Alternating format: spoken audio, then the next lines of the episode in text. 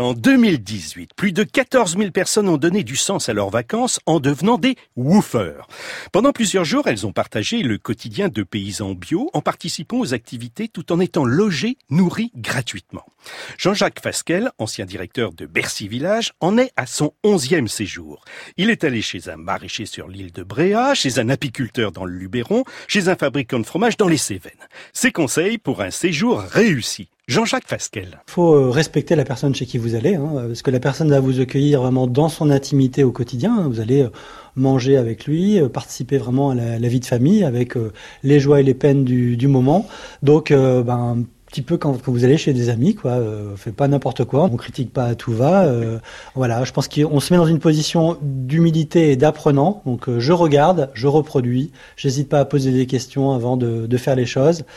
Et puis euh, la cerise sur le gâteau, au-delà de l'apprentissage, de la découverte, c'est avant tout une découverte humaine, quoi.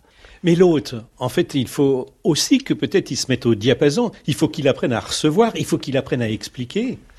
Tout à fait, mais alors en général, dans l'agriculture biologique, les gens sont plutôt des militants et des gens qui aiment partager, expliquer les choses.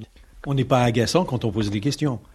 Non, euh, ils aiment ce regard du candide. Poser les petites questions en disant mais pourquoi tu fais comme ça euh, Ça peut les intéresser puisqu'ils ont le nez dans le guidon et avoir comme ça cet œil extérieur, ça peut aussi les intéresser. Est-ce qu'on peut wouffer toute l'année Absolument Mathilde. C'est ainsi que Jean-Jacques à Pâques, par exemple, est allé chez un viticulteur de vin nature. J'ai été en Catalogne chez un petit viticulteur à Pâques et donc là, c'est le moment où notamment on a planté des vignes. Et c'était euh, quand même un, geste euh, un peu sacré quand même de planter ces vignes qui ne donneront pas tout de suite du vin. Donc c'est vraiment quelque chose qui a été euh, important pour, pour moi. Dans l'activité, il y a à la fois le travail de la terre, si je puis dire, mais aussi par exemple d'aller sur les marchés et de vendre. Oui, alors ça, moi, c'est le truc que je recommande à tout le monde de faire. Le marché, c'est important parce que c'est la, rencontre du produit avec le consommateur. Même si on n'est pas un super vendeur, quand vous avez contribué à le faire pousser, le vendre, c'est très très facile parce que vous savez raconter une histoire. Et vous avez vendu les fromages?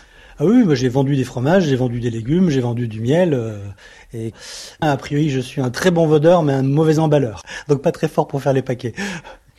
Jean-Jacques Fasquel, aujourd'hui maître composteur, vient d'écrire Carnet d'Woofing, publié aux éditions Terre Vivante, un des rares livres sur une pratique en augmentation. Le woofing, ça s'écrit avec deux W et deux O, c'était l'esprit d'initiative d'Emmanuel Moreau.